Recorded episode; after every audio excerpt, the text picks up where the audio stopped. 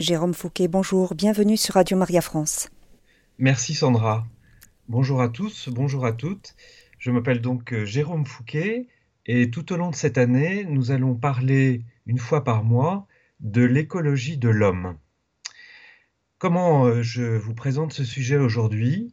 Mon parcours est celui d'un quelqu'un qui a fait passer des décennies dans le monde des affaires et qui a eu la chance de découvrir au travers d'une formation une vision de la personne humaine, une anthropologie, et qui a eu à cœur depuis de continuer à se former sur la personne humaine au travers de la philosophie, des sciences humaines et particulièrement de la psychologie, et aussi du ce qu'on appelle le coaching, c'est-à-dire une école de la juste posture de la relation, pour partager cet enjeu du trésor qu'est l'homme, au sens générique, donc l'homme et la femme.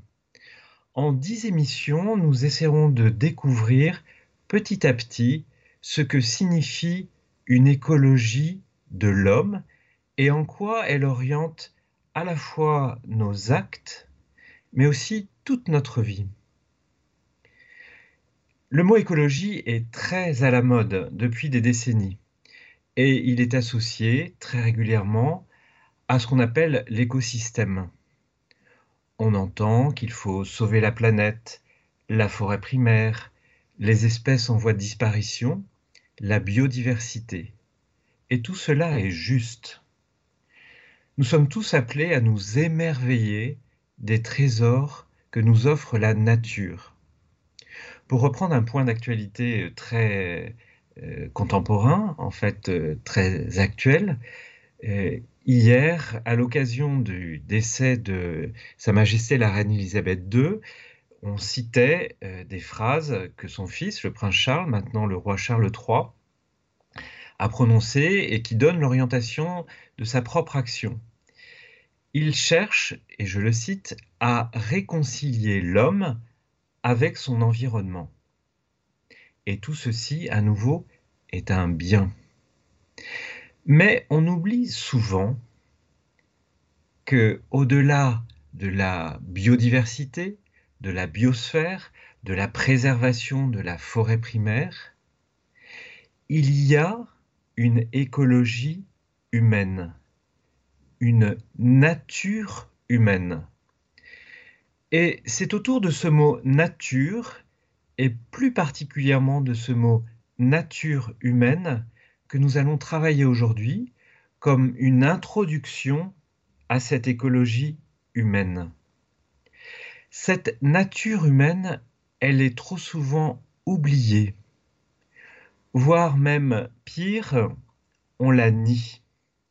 On la nie parce qu'on considère que s'il y a une nature humaine, il y a donc une détermination de l'homme dans tous ses actes, et s'il y a une détermination, l'homme n'est pas libre.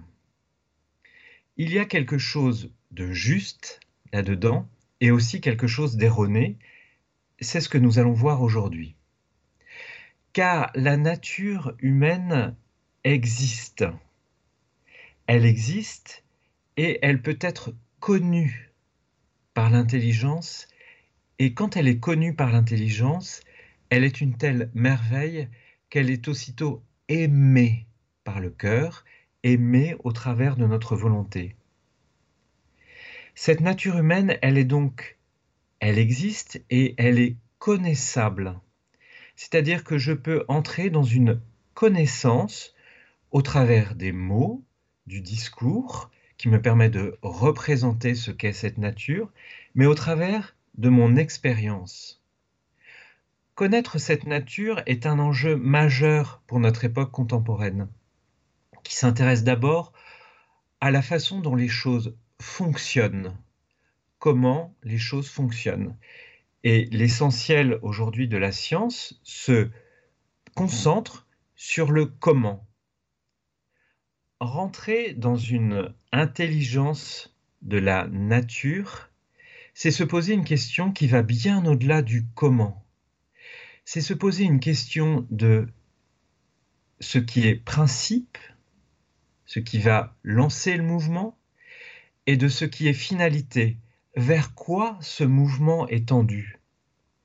Principe et finalité.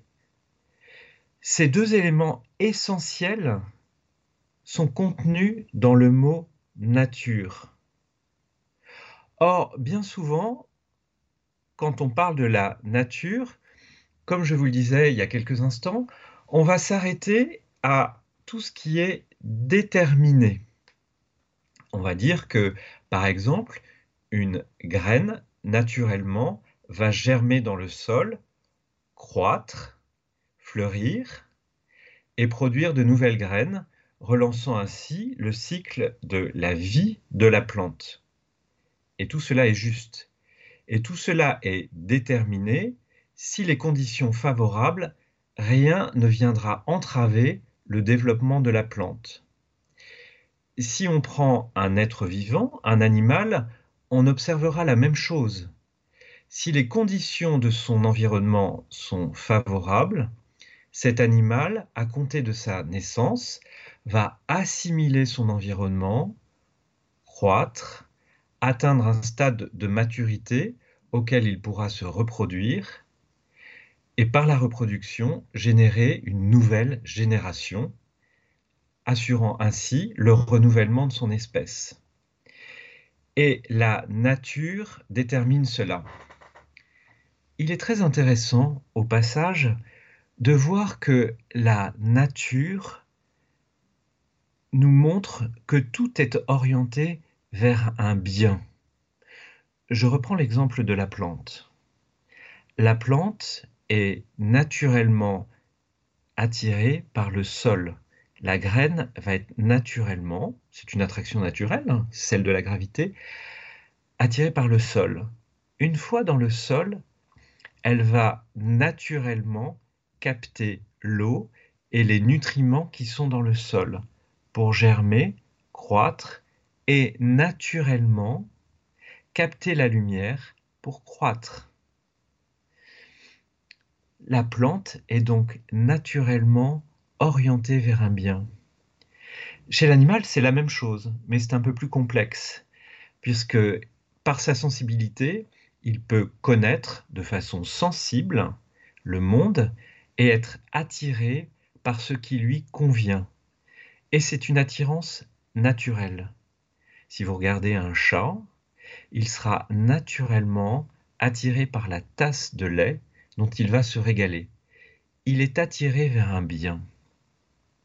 Il est important d'observer que la nature, en fait, nous dit vers quel bien chaque chose est attirée. Vous voyez, je reviens sur euh, cette notion de principe, ce qui génère le mouvement, et de finalité. La graine un principe de vie pour, en finalité ultime, se reproduire. Et la nature porte donc sur ces deux éléments, ce qui est donné initialement, tout le potentiel de la graine, et ce vers quoi elle est tendue il y a à la fois donc ce que l'être a en naissant et ce vers quoi il est en route, en chemin. Et l'on dira que la nature prédétermine d'une certaine façon l'existence de l'ensemble du vivant. Mais lorsque l'on arrive à l'homme, là, il y a quelque chose de supplémentaire, quelque chose qui change. Car l'homme, ou la femme, l'être humain de façon générique, est beaucoup plus que l'animal. L'homme, la femme, l'être humain est doué de facultés dont nous reparlerons plus tard, mais qui lui permettent de connaître et de poser des choix. Or, s'il pose des choix, ça veut dire qu'il n'est pas déterminé. Il y a là un enjeu fondamental. Car soit on va considérer qu'il est contre nature de pouvoir poser des choix, soit on va considérer qu'il est naturel, donc conforme à la nature de la personne humaine, de poser des choix. Et là, on se réconcilie avec la nature humaine. Car dire qu'il existe une nature humaine ne signifie pas que tout est déterminé pour l'être humain, qu'il n'a pas le choix. Mais dire qu'il existe une nature humaine signifie que l'homme, dans sa nature, a la faculté, et non seulement la faculté, mais la vocation à poser des choix qui soient conformes, à sa nature. Là, ça devient un petit peu compliqué. Parce que s'il est naturel qu'il puisse poser des choix, si ces choix sont conformes à sa nature, alors ça veut dire que d'une certaine façon, ils sont prédéterminés. C'est juste. Mais cela nous ramène à un élément essentiel. C'est que l'être humain est une créature il n'est pas le principe de sa propre vie. Il est créé, il y a un principe avant lui que nous connaissons, nous les croyants, qui est Dieu, et que dans cette création, il y a une orientation fondamentale au bien de l'être humain. Je reviens sur cette approche que je conçois un peu compliquée. Il est très courant d'opposer la nature à l'acquis. Tout ce qui est naturel viendra sans réflexion et viendra sans euh, autodétermination, alors que l'acquis, lui, viendra de quelque chose d'extérieur, quelque chose que je n'ai pas en naissant, et qui me vient par mes parents, par la société, par exemple, et on parlera bien souvent de l'acquis culturel. Et on va opposer le naturel et le culturel. C'est une réduction terrible du mot nature, car dans l'acquis, il y a potentiellement quelque chose qui est conforme à la nature de l'homme, quelque chose qui est conforme au plan divin sur l'homme. Je prends un exemple. Lorsque j'apprends à parler, en fait, je l'apprends au travers de l'ensemble des contacts que j'ai avec ma famille, puis à l'école, mes amis, j'apprends quelque chose. Et j'apprends quelque chose que je n'aurais pas appris si je n'avais pas eu ces contacts. C'est-à-dire que en moi, je n'avais pas tout le principe de l'acquisition du langage. Il s'agit donc bien d'un acquis. Et d'ailleurs, je vais acquérir plusieurs langues, des langues différentes. Et si je suis dans un environnement euh, complètement euh, fermé par un handicap, par exemple la surdité et ou la cécité, je ne vais pas apprendre à parler. Et pourtant, il est naturel à l'homme de parler. Il est conforme à la fois sa capacité et à sa finalité l'homme de parler. Il y a donc bien un acquis, mais cet acquis est naturel. Je prends un autre exemple, la famille. La famille est une construction sociale, puisqu'elle elle va réunir au sein d'une même cellule familiale plusieurs êtres différents. Mais cette communauté est naturelle. Elle est naturelle au sens où elle est le lieu idéal de développement du petit enfant pour qu'il devienne un jour un adulte, c'est-à-dire un être libre, capable de poser des choix et de se donner au monde, en particulier à la société qui lui offre toutes ces possibilités de développement et de se donner en apportant à cette société d'autres possibilités de développement pour lui et les autres. La famille est une communauté naturelle. Et au-delà, la cité tout entière est une communauté naturelle, car elle contribue à l'orientation fondamentale au bien qu'est la personne humaine.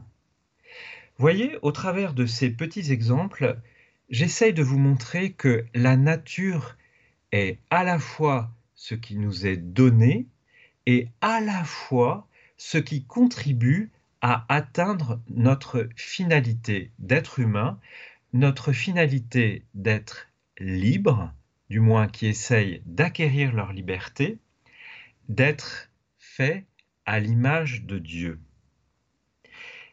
Et ce faisant, nous voyons en fait que la nature nous dit quelque chose du bien qu'est tout être et du bien particulièrement qu'est la personne humaine.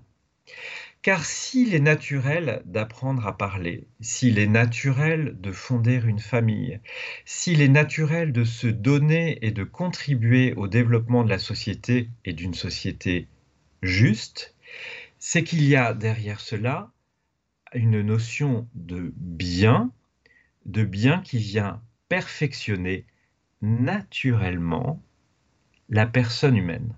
Je reviens sur cet aspect des choses et bien conscience de vous donner des éléments parfois un peu compliqués et rapidement. Lorsque je nais, je suis un petit être et cet être est un bien, un bien fondamental qui a une dignité propre, celle de personne humaine, au sommet de la création, fait à l'image de Dieu.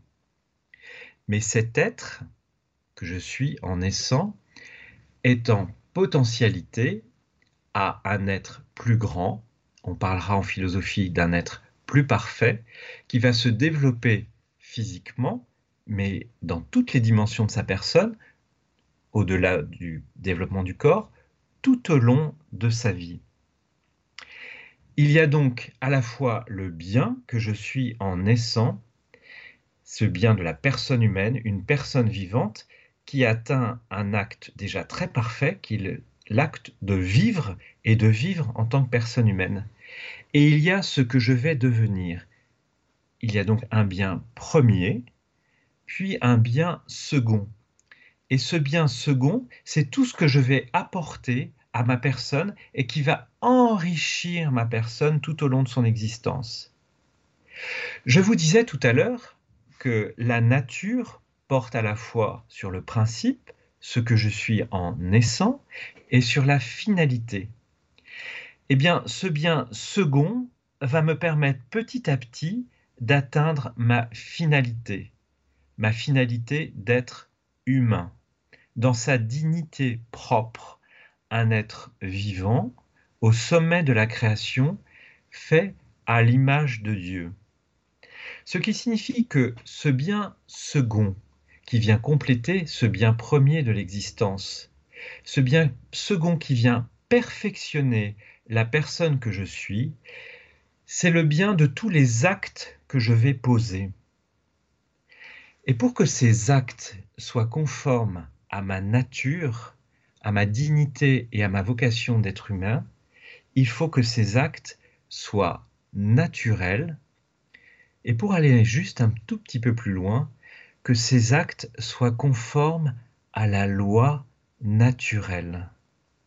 Cette loi naturelle n'est pas quelque chose d'extérieur à moi, c'est quelque chose qui est inscrit en moi au sens où ma vocation profonde d'être humain, mais aussi de personne particulière, est inscrite au, au fond de moi comme à la fois une mémoire et un projet vivant au fond de moi.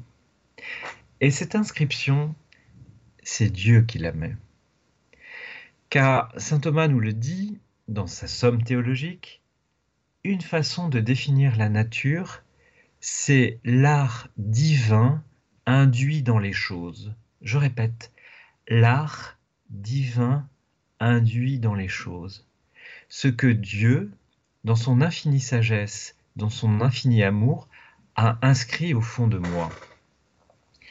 Et il a inscrit au fond de chaque homme une vocation humaine dont nous reparlerons plus longuement lors d'une autre émission, une vocation naturelle, et cette vocation est une vocation au don, au don sincère de soi-même, comme nous le dit Gaudium et Spes dans son paragraphe 24, l'homme, seule créature voulue sur terre par Dieu pour elle-même, ne peut pleinement se trouver que dans le don désintéressé de lui-même. Voyez-vous, ce don désintéressé est une vocation naturelle. Il est donc inscrit dans la nature de l'homme. À travers cette phrase fondamentale sur la nature de l'homme, on peut saisir que l'homme à la fois a une dimension naturelle dans son donné, un être vivant, sensible, doué de raison et de volonté, et dans sa finalité, qui est une finalité au don. S'intéresser à la nature humaine, c'est donc s'intéresser à la richesse première de l'être humain, ce qui fait que l'on peut dire que c'est un être humain, qu'on peut le définir, et s'intéresser à sa vocation universelle, au don, qui trouvera une application particulière, individuelle, dans l'existence de chacun. Et cette application individuelle particulière, elle est naturelle car elle répond à la possibilité, par l'intelligence et la volonté, à chaque personne humaine de pouvoir se déterminer, de pouvoir choisir librement. Voyez, chers auditeurs, chères auditrices, la nature humaine nous emmène beaucoup plus loin qu'une simple appréhension de l'environnement. Lorsque le prince Charles écrivait qu'il avait à cœur de réconcilier l'homme avec son environnement, ce qui est juste lorsque l'on voit les excès qui sont commis dans l'exploitation des ressources de la planète, l'écologie humaine nous emmène beaucoup plus loin. S'intéresser à l'écologie humaine, c'est permettre à l'homme de se réconcilier, de s'approprier sa propre nature. Et cette réconciliation, cette appropriation de sa propre nature est ferment d'unité dans la personne humaine. Donc, s'intéresser à l'écologie humaine, à la nature humaine, c'est rentrer à la fois dans une intelligence humaine, naturelle, de la nature humaine, mais petit à petit, c'est s'ouvrir à cet art divin induit dans les choses, ce plan de Dieu que Dieu a mis dans l'être humain en le créant à la fin de la création pour faire le constat que non seulement c'est un bien, mais que c'est un très grand bien, ce plan humain que Dieu a mis pour tout être humain, ce plan que Dieu a mis dans chaque personne humaine avec sa vocation particulière qui est naturelle. S'intéresser à l'écologie humaine, c'est donc se réconcilier avec ce qui potentiellement est son propre bonheur. Ce ferment d'unité, qui est la mesure d'ailleurs, euh, la, la mesure de notre propre don, mais nous y reviendrons aussi là-dessus, ce ferment d'unité, cette mémoire, cette inscription qui est dans notre corps, qui est dans notre être, est très très bien donnée par la théologie du corps de Jean-Paul II, qui, dans son premier chapitre, nous ouvre à la mémoire, à la mémoire de ce qu'était l'homme aux origines. Cet homme des origines pouvait accomplir sa vocation librement, sans entrave. Il était libre au sens où il pouvait facilement atteindre cette vocation en l'ayant connu, en l'ayant choisi, en l'ayant aimé et en l'accomplissant. Et nous retombons sur ce fameux débat nature ou culture. Le grand danger de ce débat est d'opposer nature et culture et que dire que la culture vient euh, s'opposer, voilà, en mode euh, euh, presque d'une contradiction à ce qu'est la nature.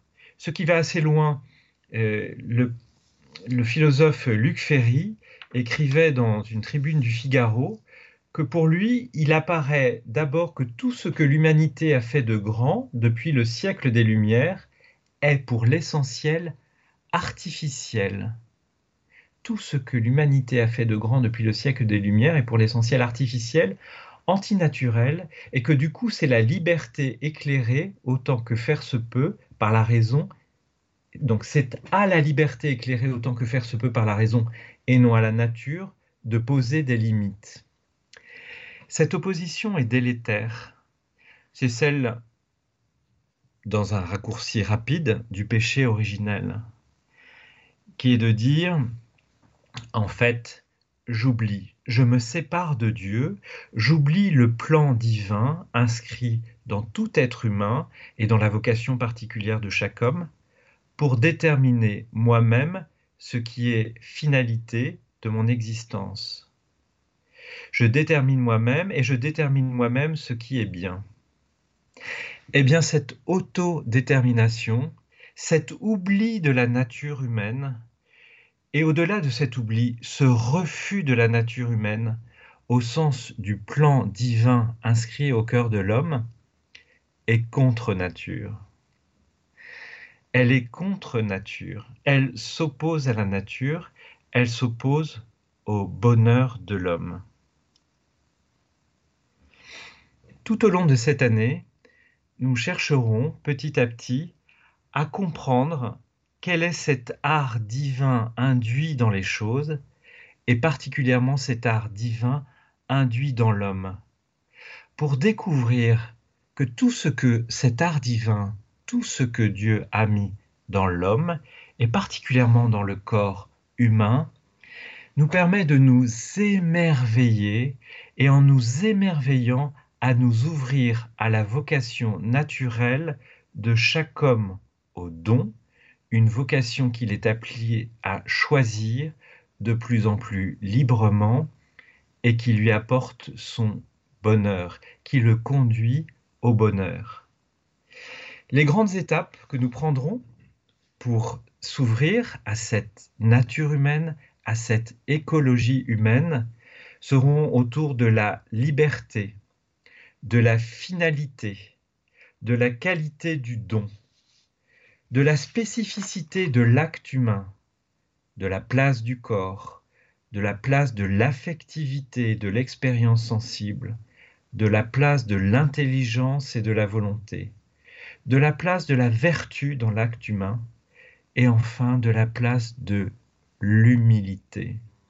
Cette humilité qui nous fait découvrir à la fois notre richesse, notre infinie dignité d'être humain, fait à l'image de Dieu, mais aussi nos limites, car nous sommes des créatures et nous ne pouvons pas tout déterminer.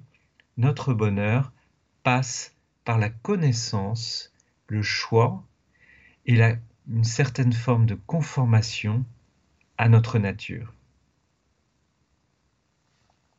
Jérôme Fauquet, nous avons une question qui vient d'arriver par SMS.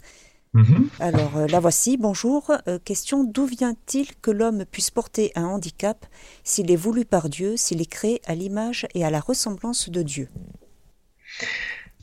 Alors, euh, j'entends votre question et en fait, ce qu'il faut comprendre, c'est que dans cette nature, il y a aussi une notion de ce qu'on appelle, c'est un peu compliqué, de cause universelle, c'est-à-dire de tout un ensemble de choses qui contribuent à l'harmonie de l'ensemble de l'univers et pour nous de l'ensemble du vivant sur la Terre.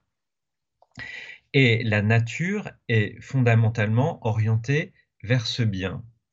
Mais il y a des choses qui contreviennent à la nature, des anomalies qui contreviennent à l'atteinte du bien. Et Dieu n'intervient pas, Dieu donne la nature, mais n'intervient pas dans son déploiement. Il lui laisse d'une certaine façon une forme d'autonomie. Autonomie qui va très loin, qui va jusqu'à, euh, dans la nature pour le coup, la liberté humaine. Et donc, il y a euh, des éléments qui contreviennent au parfait déploiement du bien et qui sont du coup une privation du bien. Voilà, il faut bien comprendre que le mal est une privation de bien. Le mal n'est pas consistant en soi, le mal est une privation de bien. Lorsque je suis euh, atteint d'un handicap, c'est que le déploiement de mon corps, pour des raisons multiples et variées, que nous ne pouvons pas regarder ici et que nous ne connaîtrons pas toujours d'ailleurs, à un moment a été euh, empêché et donc a été privé.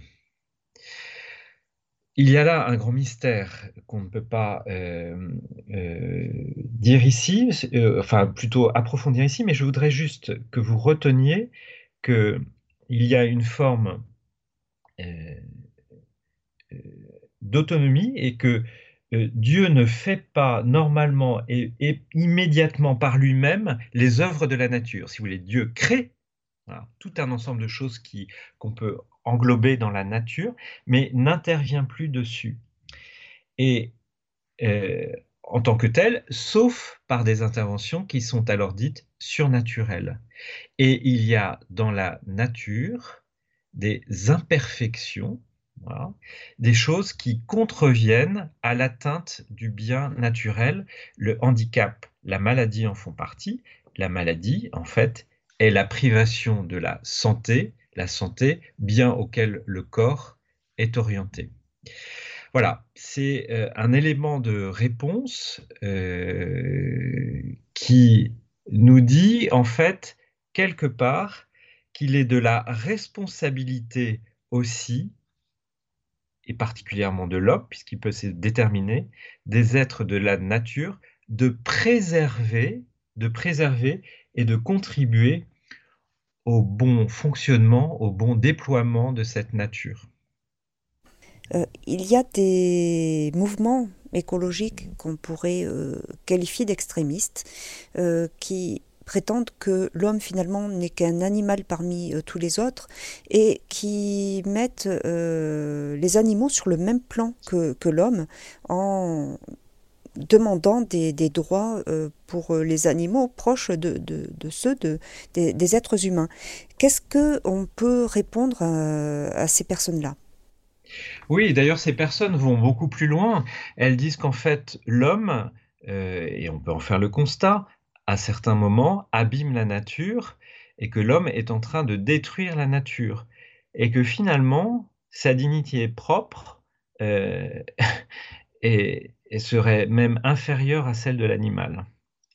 Alors, ce qui est important, en fait, c'est euh, justement de comprendre euh, ce qu'il y a derrière la nature de chaque être vivant pour constater, en fait, lorsqu'on apprend à connaître la nature de chaque être vivant, et on commence par le végétal, après on, continue dans l'animal, et dans l'animal de plus en plus développé, pour arriver à l'homme, pour s'apercevoir qu'il y a à chaque fois une forme de perfection supérieure de l'être vivant, entre la plante et l'animal par exemple, l'animal ayant cette euh, sensibilité qui lui permet de rentrer en contact avec le monde et d'en avoir une connaissance sensible, et d'arriver à l'homme qui, lui, a des facultés que n'a pas l'animal, que sont l'intelligence et la volonté. Alors il y a beaucoup de confusion là-dessus, parce qu'on va me dire que les animaux euh, sont intelligents. Nous serons amenés à expliquer ce qu'est l'intelligence ce qu'est l'intelligence et d'ailleurs au passage ce qu'est la volonté. Et nous verrons que l'intelligence comme la volonté sont des facultés spirituelles de la personne. C'est-à-dire que leur acte propre n'est pas un acte d'un organe. Voilà. Et oui, l'acte de connaître n'est pas un acte du cerveau. Ah, je vous choque certainement, mais je, on aura l'occasion de l'expliciter. L'acte de connaître en tant que tel, est un acte spirituel qui a besoin de tout le support de l'expérience corporelle et sensible, mais connaître ou vouloir n'est pas un acte du cerveau. Et là, en rentrant dans une intelligence, dans une intelligence de ce qui fait la nature de chaque être vivant et particulièrement de la nature humaine, on rentre dans une compréhension de la dignité et de la forme de perfection qu'atteint chaque être vivant. La difficulté du dialogue avec ces personnes, c'est que bien souvent, elle ne, veut considérer, elle ne veut considérer comme vérité que la vérité scientifique au sens de la vérité mathématique. La vérité mathématique est une chose, mais elle porte sur le comment fonctionnent les choses. La vérité scientifique va bien au-delà de la vérité physique et mathématique, pour, aller, pour étendre la mathématique à la physique. La vérité scientifique va à la connaissance et à la définition des choses, et notre intelligence est d'abord faite pour connaître l'être des choses. Connaître la nature, c'est rentrer dans une intelligence, un discours qui a une logique, qui respecte les règles du raisonnement, un discours qui porte sur l'être des choses. Et lorsque on découvre petit à petit cet être des choses, on s'émerveille et on comprend alors, lorsqu'on rentre dans cette intelligence de la nature humaine, par exemple, par rapport à la nature animale, on rentre dans un émerveillement sur le niveau de perfectionnement, sur la dignité propre de l'être humain. Mais on rentre aussi dans des considérations très importantes sur la dignité propre de chaque être, et particulièrement de l'animal, pour mettre l'animal à sa juste place et respecter sa dignité propre dans l'ordre de la création. C'est-à-dire que euh, il y a quelque chose de juste dans ces combats lorsque l'homme ne respecte pas la dignité de l'animal, la dignité de la plante, la dignité d'une façon générale de l'environnement naturel qui l'entoure. Mais le désordre est de considérer que, du coup, l'homme est moins digne que l'animal, ou serait juste un animal amélioré. Ça, c'est méconnaître la nature de l'homme.